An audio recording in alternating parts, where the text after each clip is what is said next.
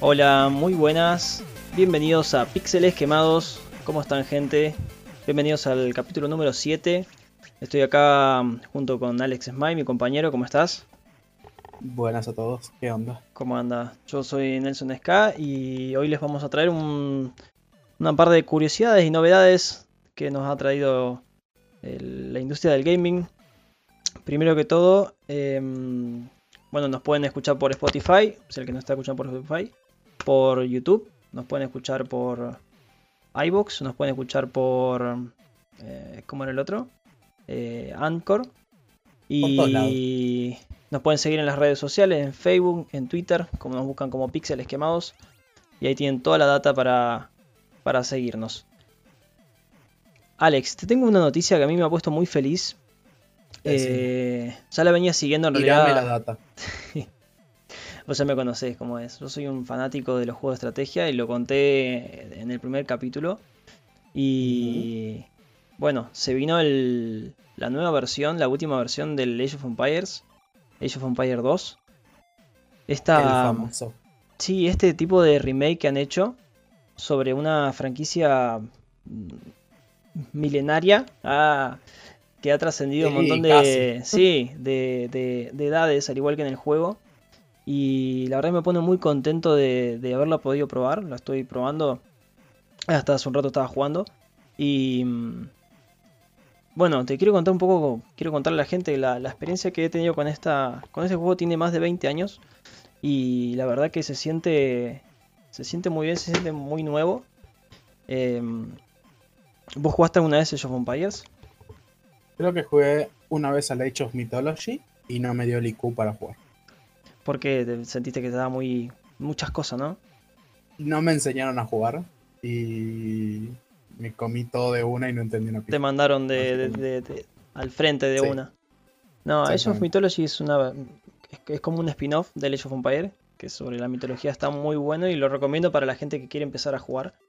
Eh, bueno, bueno Alex, pero te tienen que enseñar un poco, ¿no? O hacer el tutorial al menos. Este, el Sí, que yo- quiere jugar, Una gran época en la cual es saltar tutoriales y jugar de una. bueno, eh, es que estamos, estamos en una pero- época un poco bastante frenética, ¿no? Que Sí. todos quieren como Y ya yo tenía 13 años, o sea.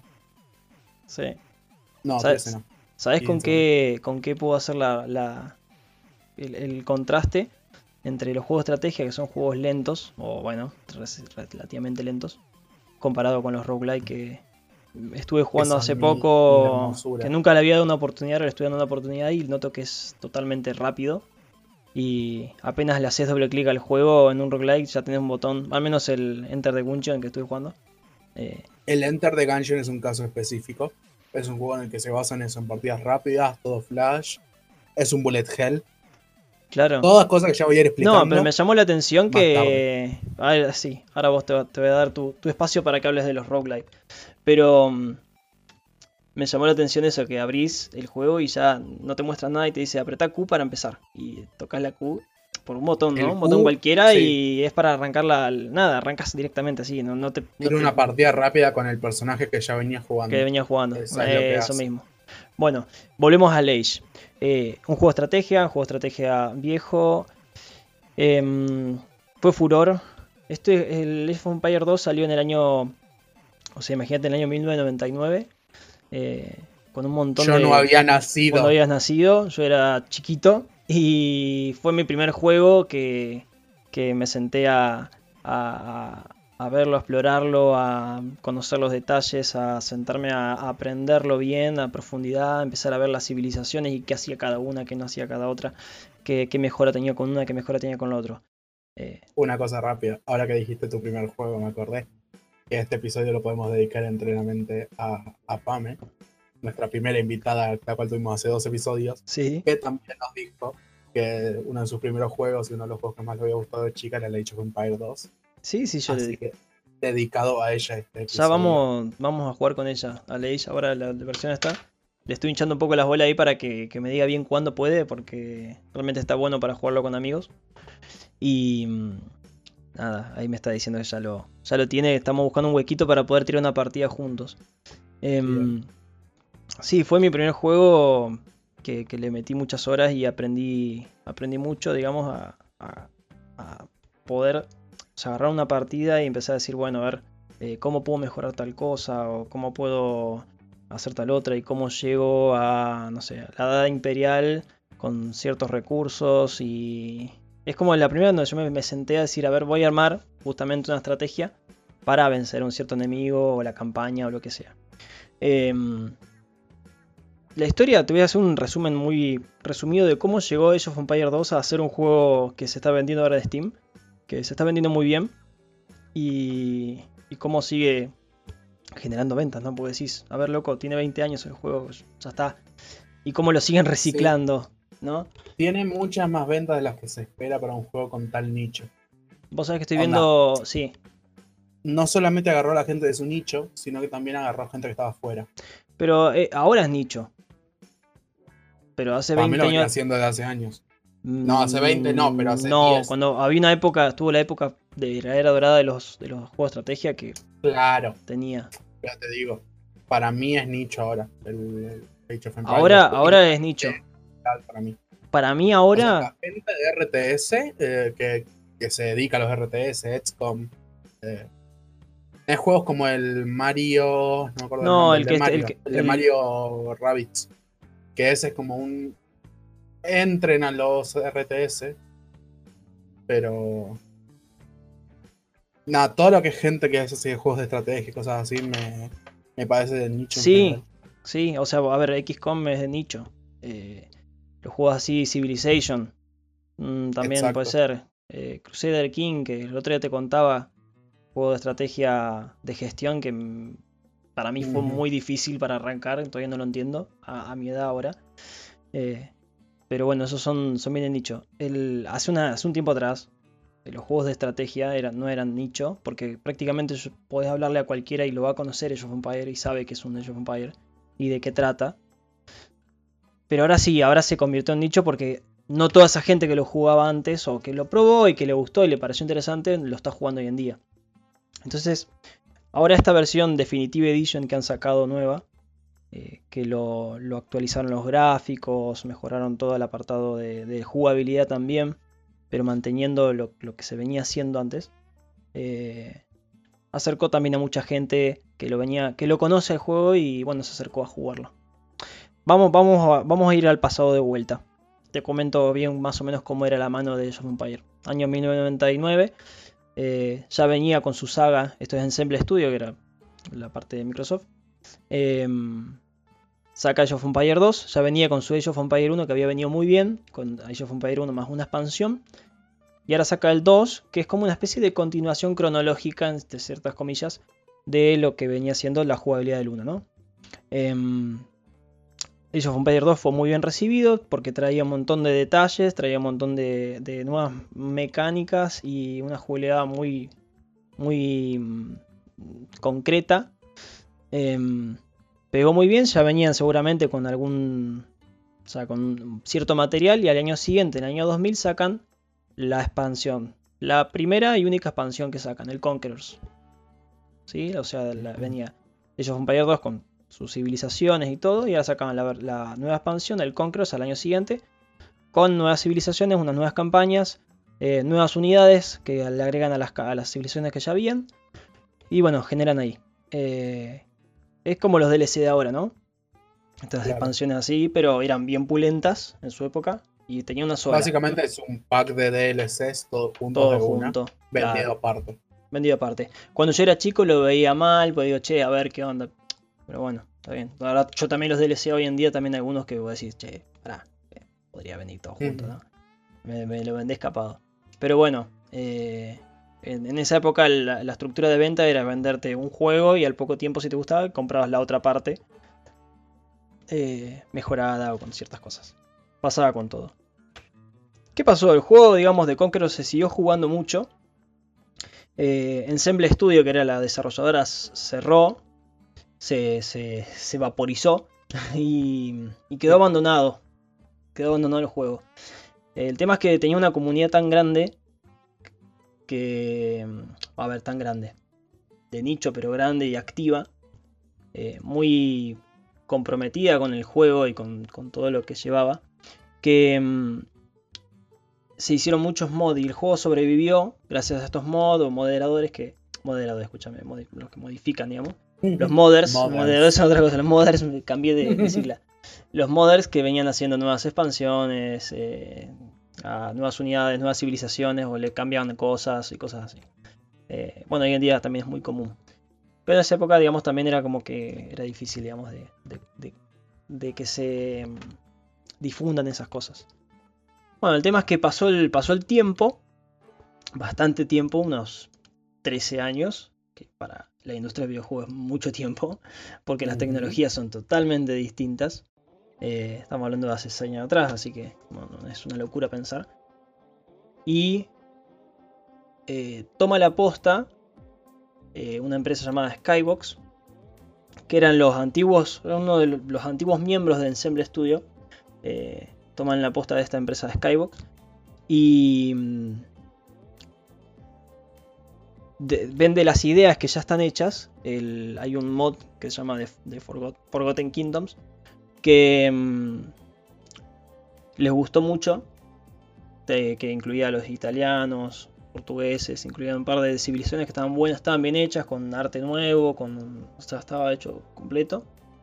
Entonces lo agarran este, este mod que estaba dando vuelta por internet, se juntan con esta gente que, era de Forgotten y dicen, bueno, vamos a juntar, lo vamos a hacer juntos, vamos a balancear bien las unidades, vamos a mejorar lo que son los, los, gráficos y las cosas, lo vamos a pulir bien, dice, y vamos a, eh, a, lanzar este mod como una actualización tardía, ¿sí? después de 13 años.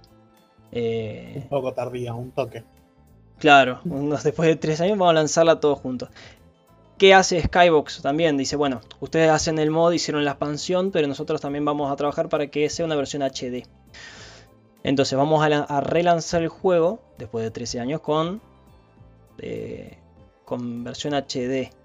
En realidad lo único que hace es que sea compatible con en ese momento los Windows 7, Windows 8, creo que era Windows 8 puede ser, bueno Windows 7 seguro, eh, que sea compatible con los Windows nuevos que sea compatible con las nuevas pantallas, que sea compatible con las nuevas tarjetas, o sea, toda la todo como para que puedas utilizarlo y que esté en Steam. ¿Sí? imagínate un juego de, hace del año 2000 que no, no, existía más que el que tenía el CD o se lo bajaba de alguna forma. Ahora que esté en Steam, que esté en la versión HD, que esté todo mucho más fácil, digamos, para poder jugarlo. Con integración al workshop, con integración a, bueno, la plataforma de Steam entera. Entonces lanzan en, 2013 esta versión nueva con cinco civilizaciones nuevas, más campañas, mapas, eh, con algunas modificaciones que podía hacer a la partida diferente. Sacan esta nueva versión junto con eh, esta gente de Forgotten también. Entonces como se juntaron y sacaron esta nueva expansión. ¿Qué siguió después? También tuvieron tanta... Mm, eh, tuvieron muy buena aceptación porque el juego, digamos, es muy bueno y todos lo quieren seguir jugando. Eh, sacaron otra expansión más en 2015 que agregaba civilizaciones de África. Era como, digamos, civilizaciones que estaban temporalmente acordes al juego, pero no se las tuvo en cuenta ni cuando se sacó el primer juego, ni la Conquerors, ni la otra expansión. Entonces en 2015 sacaron otra expansión más, agregaron más civilizaciones todavía, nuevas campañas. Eh, no fueron agregando nuevas unidades, digamos, a las ya viejas, porque no, no, tiene sentido. Era como ya cambiar mucho la, la, mecánica. Y eso. Después salió. Como estaba. Claro, dejando. Sí, sí, igual es como que agarrar una civilización tampoco es, un, es muy dramático, porque es simplemente una forma distinta de, del árbol de tecnologías. O, es como si agregas un nuevo personaje a un, no sé, a un juego de rol, bueno, está bien. Eh, nada, tiene estas características. Ya está, pero la mecánica sigue siendo la misma y bueno, ahora está dentro de un universo nuevo eh, y se genera un nuevo meta capaz, ¿viste? Pero bueno, eh, pero no es que vas a modificarlo como lo venía jugando alguien con las versiones viejas. Al año siguiente, año 2016, nos venimos acercando, sale otra, otra actualización nueva de Rise of the Rajas, que agrega las civilizaciones del sur de Asia, creo que son, o por ahí.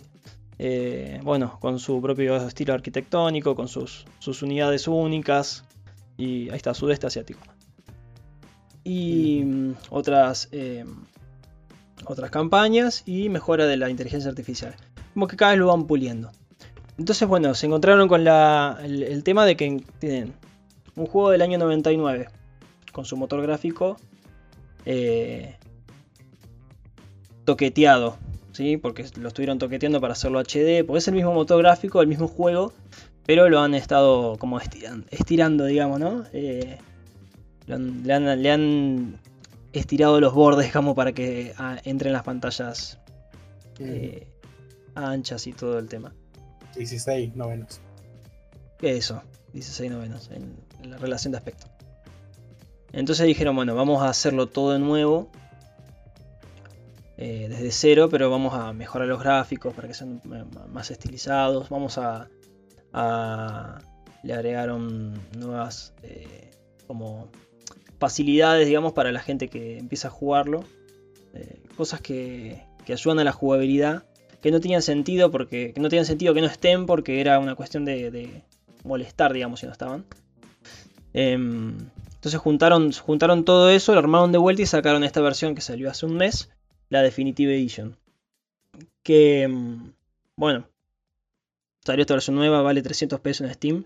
La hiper recomiendo, está muy buena. Eh, realmente junta todos estos años de trayectoria que más o menos quise explicar recién. Eh, lo junta todo, lo, lo hace de nuevo, eh, lo integra todo junto. Estamos hablando de cosas que fueron agregadas 15 eh, años, 16 años después. Entonces las integra todas juntas en un mismo eh, universo visual, digamos. Y la verdad que el resultado es muy bueno. Además que le agrega nuevas cosas, ¿no? Nuevas civilizaciones más todavía. O sea, cada, cada actualización le metió más.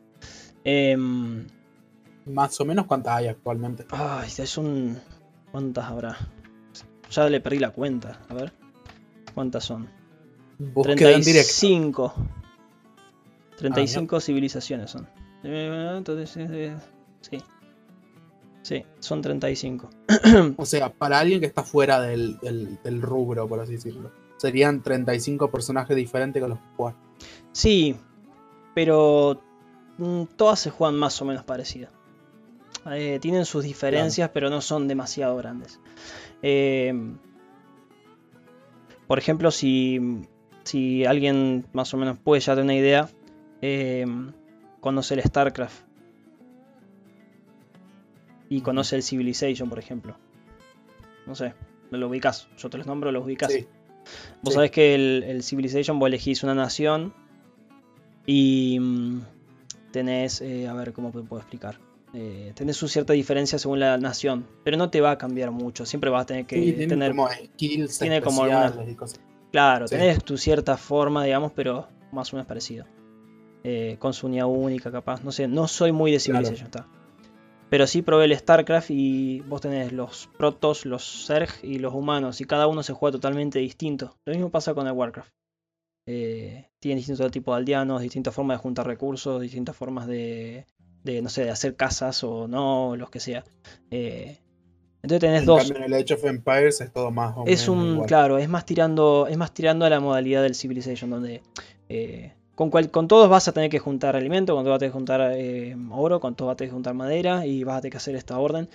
Pero están sus excepciones o pequeñas formas distintas de hacerlo o de hacerlo mejor. Porque claro. solamente eso, vos vas a poder hacerlo igual siempre, pero nada, por ahí con otra civilización que junta mejor madera de una cierta forma, lo, no sé, lo mejoras por ese lado. Pero con todos vas a poder jugar igual. Eh, así que digamos, el es que quiere. parecido a los personajes de roguelites en distintos juegos. Claro. Es lo mismo, pero tenés diferentes ítems, diferentes cosas al principio. Te dar una idea diferente, pero es lo mismo. O sea. Te cambio. Claro, pero la mecánica es la misma. Tenés que claro. generarlo igual. Voy a cerrar el tema con una. con mi opinión personal, digamos, de esta, de esta versión. Eh, bueno, a mí me gustó mucho. La verdad que. Eh, logré conectarme de vuelta con un juego de cuando yo era chico. Y Mm, sentir las mismas emociones de, crear la ciudad, de, crear el pueblito, de crear el ejército, de atacar por un lado, de quedarme risa por acá, de sufrirlo por el otro. Eh, me conecté con mucha gente que hace muchos años que por ahí no jugaba. Y, esta nueva versión los, los invitó a volver a, a, instalarlo, a volver a jugar a Age of Empires. Que mm, por ahí la versión HD está todo bien, era HD, pero seguía teniendo los mismos gráficos. Por un tema nostálgico está bueno, pero por otro por ahí te la baja un poco, entonces no, no daba. 20 años son 20 años. 20 años son 20 años y por más que esté en HD y, tengas mejor zoom o lo que sea, no, no, no hay forma. Eh, así que este, esta versión Definitive Edition fue una, una buena, una buena, un buen remake, digamos, del, juego que mm, le va a dar muchos años más todavía de, de vida. Ya explicaron de que no, bueno, no va a haber más expansiones, o al menos no tienen planeado sacar nuevas expansiones o más contenido. Siempre dicen Siempre lo dicen mismo. lo mismo, pero bueno, dice Definitive Edition. Capaz que sea la última o haya un Definitive. Edition y Sí, en Max 15 años Ultra. otra. Y sí, al menos por 15 años se va a mantener esta siendo la última. Definitive Edition 4K, 8K, 33K. Así que, bueno, lo, lo recomiendo el que lo quiera. El que quiera al menos. Ah, otra cosa, bueno, el que nunca jugó. eh, el juego es mucho más eh, accesible para la gente que nunca jugó un juego de estrategia. Tiene unos tutoriales básicos, como el que te dice cómo moverse y cómo hacer la mínima cosa, que es el que ya estaba antes, ¿sí? que es una mini campaña de, de aprendizaje. Y hay unas nuevas campañas que son para jugar online. Porque, ¿qué pasa? Vos te animas a querer jugar online y nada, hay gente que ya lo juega hace 15 años el juego. O sea, realmente. Y... No tiene un matchmaking de, de rangos. Sí, tiene, pero nada, no, no hacen, viste que no son muy precisos a veces. Entonces te llevas, y como son partidas medias larguitas, a veces de media hora, una hora, eh, no da perderla así cruelmente. Entonces tiene unos tutoriales especiales que a mí me parecieron muy buenos, que yo siendo jugador ya de hace rato, eh, me vinieron muy bien. Eh, que, que le enseñan, digamos, al jugador nuevo a cómo, cómo se juega en el online. ¿sí? Eh. Cómo hacer las cosas bien rápido al principio, qué es importante y qué, qué- en qué enfocarse, en qué momento. Entonces, o por ejemplo, un- uno dice qué hacer cuando te atacan temprano, que es un, un ataque rush, digamos. Eh, te enseña eso, defenderte de eso, que es una táctica muy usada en el online porque nada, te atacan muy temprano, no tenés nada que hacer y paras la partida en los 15 minutos, decir, che. Entonces acá te enseñan a defenderte de eso. Entonces, esos tutoriales están buenos porque mm, ni- nivelan muy bien, me parece a mí, como para al menos, nada, poder jugar y, y estar todos más o menos al mismo nivel, tanto como el, el que recién arranca como el que, que tiene muchos años. Eh, como no es un juego 100% de habilidad, tiene su cierta cantidad de habilidad, pero eh, nada. Es habilidad mental más que otra cosa. es, sí, es, es capacidad de, de poder organizarte dentro de- del juego y no olvidarte de una cosa mientras es la otra y bueno, es un poco de gestionarse uno no mismo. Listo, con esa frase ya entiendo que ese juego no es para mí. No puedo centrarme en varias cosas al mismo tiempo. Claro, Para los que juegan Isaac, eh, es exactamente lo mismo que me pasa cuando te olvidas un corazón azul que querías agarrar o algo en el piso y vos te vas de una y decís, oh fuck. bueno, pero eso es memoria. Claro. Bueno, Es memoria. que, es, es que también es memoria, boludo. Es acordarte que mientras terminas el piso, volver al volver atrás y agarrar algo que te faltó. ¿Mm? O sea, algo que te dejaste a propósito para después. Bueno, es parte de la estrategia, digamos, de, de- de cómo jugarlo esa parte. Exactamente. Como vos decidas jugarlo, que eso es lo que amo de los roguelites, que ya que dijiste tu opinión, voy a aprovechar para Te dejo, cambiar el tema. te dejo ahora. Yo ya me Fácil. descargué, me descargué ahí sí, tiré todo lo que tenía que tirar. Así que ahora te dejo a vos que, que cuentes que tu dame. novedad. Los espero a ver a todos Bien, ahí jugando a. Leisha ahora, ¿eh? Vamos, cuénteme, Nico. Bien, vamos a empezar con la novedad, como vos dijiste. Yo, como saben, soy fanático de los roguelites, es un género que me gusta mucho, tengo muchos juegos, hablo mucho de Liza, que es el juego que más horas le di, creo que le di como 300 horas, o cercano. Tengo como el 70% de los, de los logros. Y otro juego que me gusta mucho y que estos días vengo jugando mucho tiempo es el Dead Cells, células muertas sería en español, qué mal que suena. sí, la que verdad. estuve dando ya casi 40 horas. Dead Cells, ¿qué tiene este juego de, de interesante? Básicamente es el primer, así muy conocido, el primer roguelite más Metroidvania. El Metroidvania es un género que viene, como dice su nombre, de los juegos de Metroid y del Castlevania, que es un juego en el cual podés volver atrás para eh, rehacer cosas con habilidades que no tenías antes. Sería un, un buen resumen. Este juego agarra ambos géneros y los junta en una licuadora muy linda, en un licuado muy interesante, adictivo, requiere de reflejos, requiere un poco de habilidad.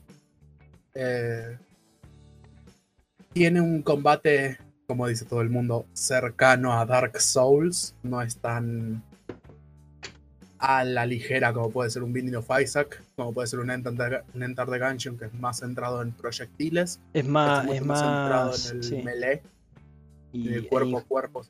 e injusto, como dice. Va, no injusto, pero digo. eh, un toque y te dejan gateando, digamos. Sí, eso sí, O sea, los errores cuestan muy caros.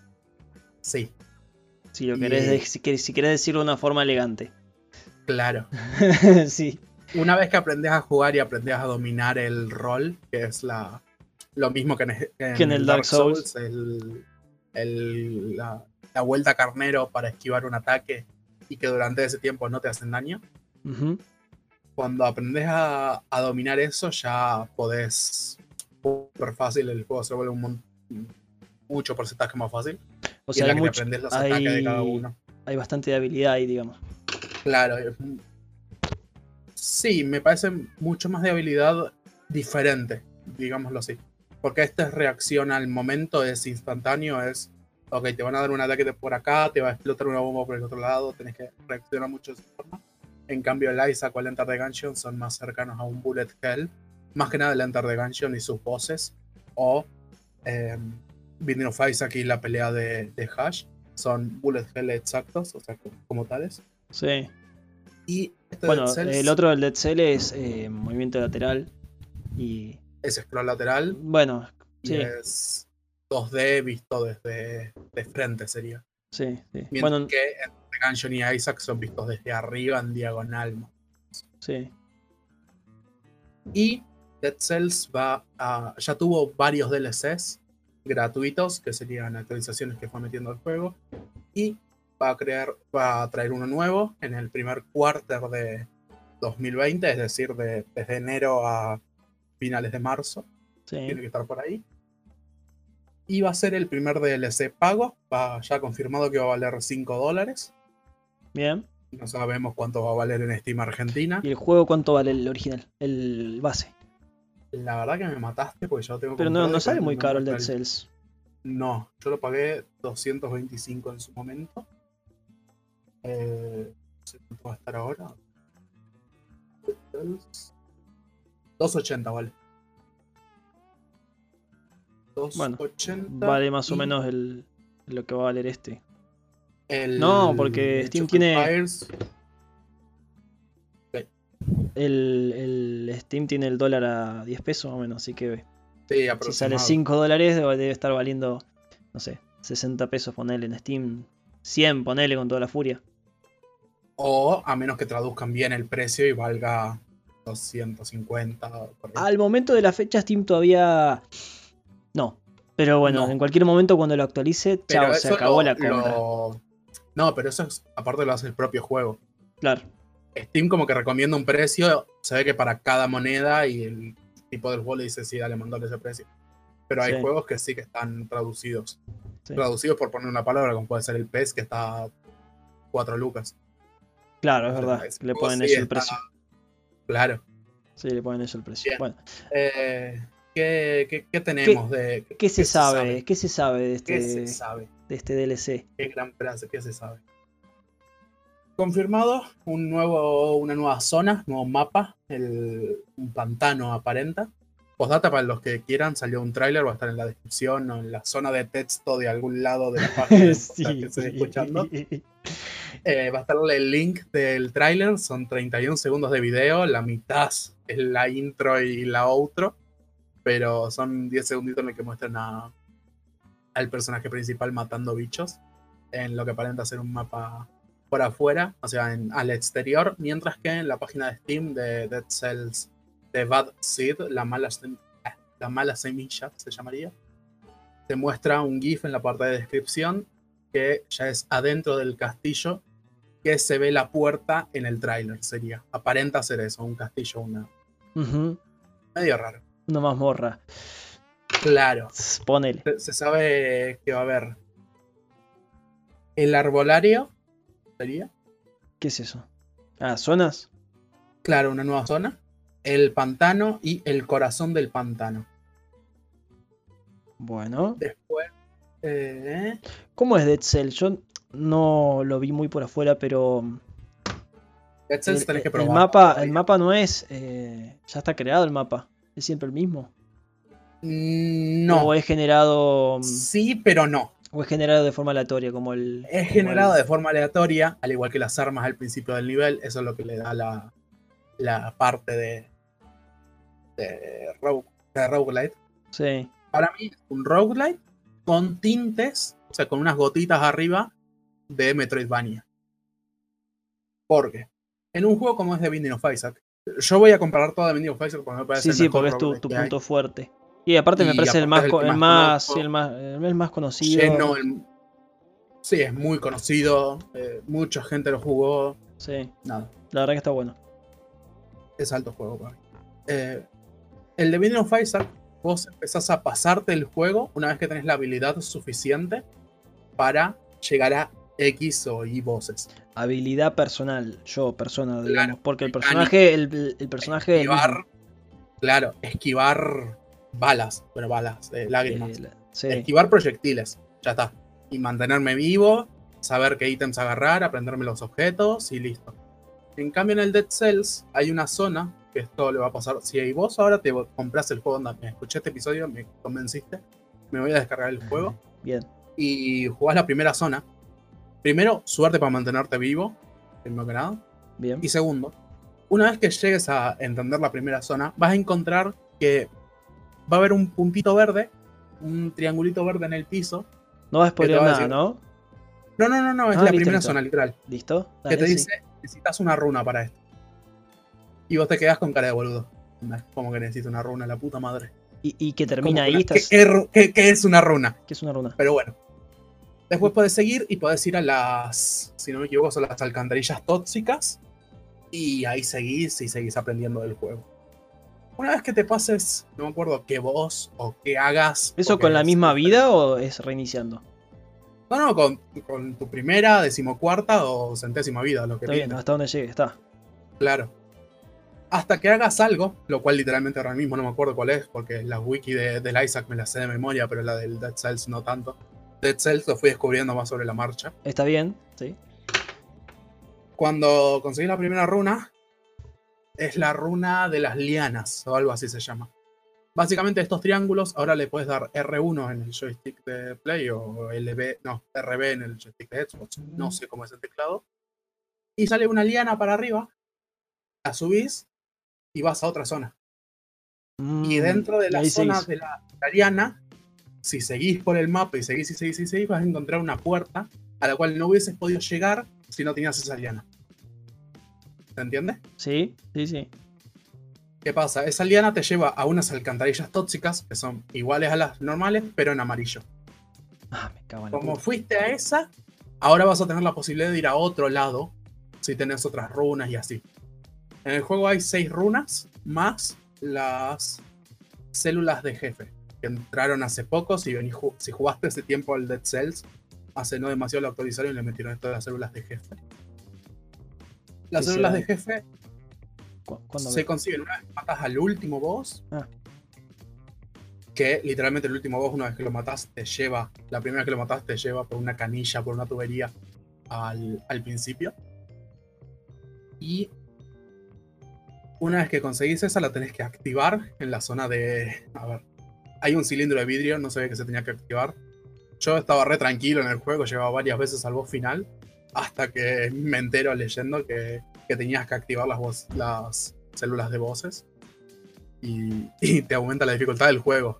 Ay, qué mal que la vengo pasando. Básicamente tenés que no aprender a jugar de nuevo, pero todo se pone más jodido. Hay más bichos, hay más.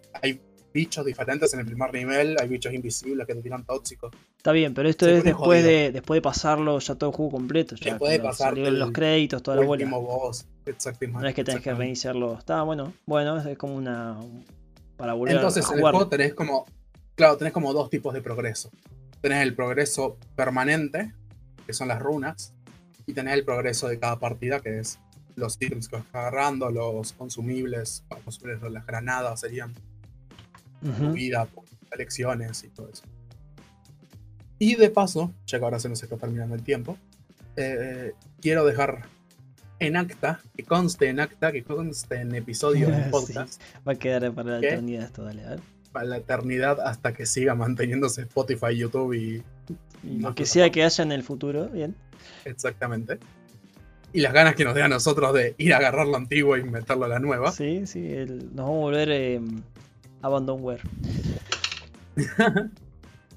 Voy a hablar, voy a hacer un episodio, en- no entero, pero sí que voy a hacer toda mi parte entera a hablar de roguelites, historia del roguelite, ejemplos de roguelite y recomendaciones eh, mías.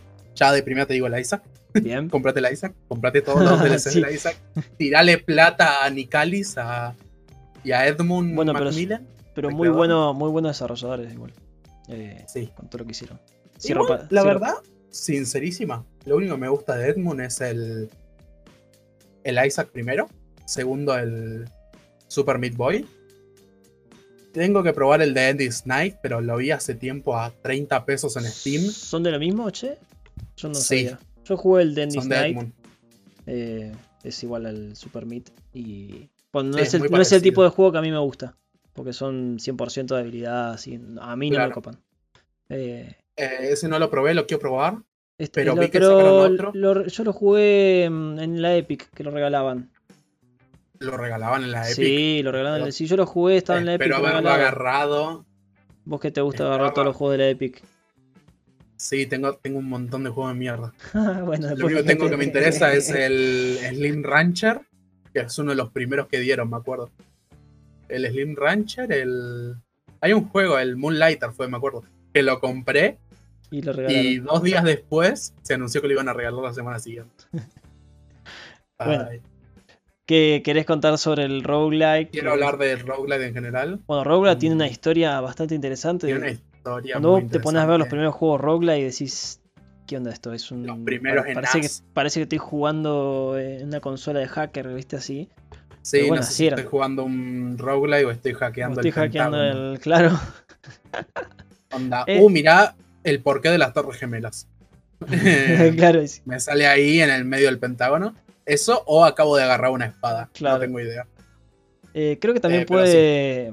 Bueno, es- es parte de la historia del videojuego, ¿no? Porque. mm, Sí, Tiene, tiene muchos años el roguelike. Muchos años. Pero quedó medio en el olvido, me parece, hasta ahora que se, se le ha buscado esta nueva vuelta. Exactamente. Esta nueva, esta nueva forma. A partir más o menos del 2013, un toque más, empezaron con el Rogue Heroes. Pero bueno, todo esto lo voy a dejar para después, me lo voy a estudiar bien. Ahora estoy hablando full de memoria. Em, y voy a, voy a hablar del tema. No sé si en el siguiente, no creo, pero igual en el noveno o después voy a hablar. Ten- tenemos mucho tema. material. Sí. Tenemos mucho material, tenemos que andar eh, administrándolo bien. Organizándonos. Bueno, así que bueno, Alex, ¿algo más para agregar? Por mi parte, nada. Bueno, ¿qué le querés decir a la gente? Que se compre la escuchando? Isaac. Que se compre la Isaac. Que Bueno, se mira. compre la Isaac y le tire plata a Edmund, por favor. A y a mí tam- también, si quieren, yo también lo sé. Tiramos algo ahí, que a píxeles quemados ahí, a Patreon, por Sí, favor. al- al- al futuro, ojalá Patreon de Pixeles que más. bueno, gente, muchas gracias por habernos escuchado. Eh, estamos pronto. Con la plata del Patreon vamos nueva- a comprarle un micro a Alex. Sí, por por favor, por favor, Alex, tenés que llamar ese micrófono. Eh, saludos a todos los que nos están escuchando. Gracias, espero que sigan nuestros consejos. Eh, que gasten mucho plata en videojuegos. Ah. ya me imagino por Es quién bueno. está pa- patrocinado este, este episodio, Alex. Eh, por, por Edmund. Edmund, te quiero mucho. Sí. Edmund, sos mi vida. Te amo.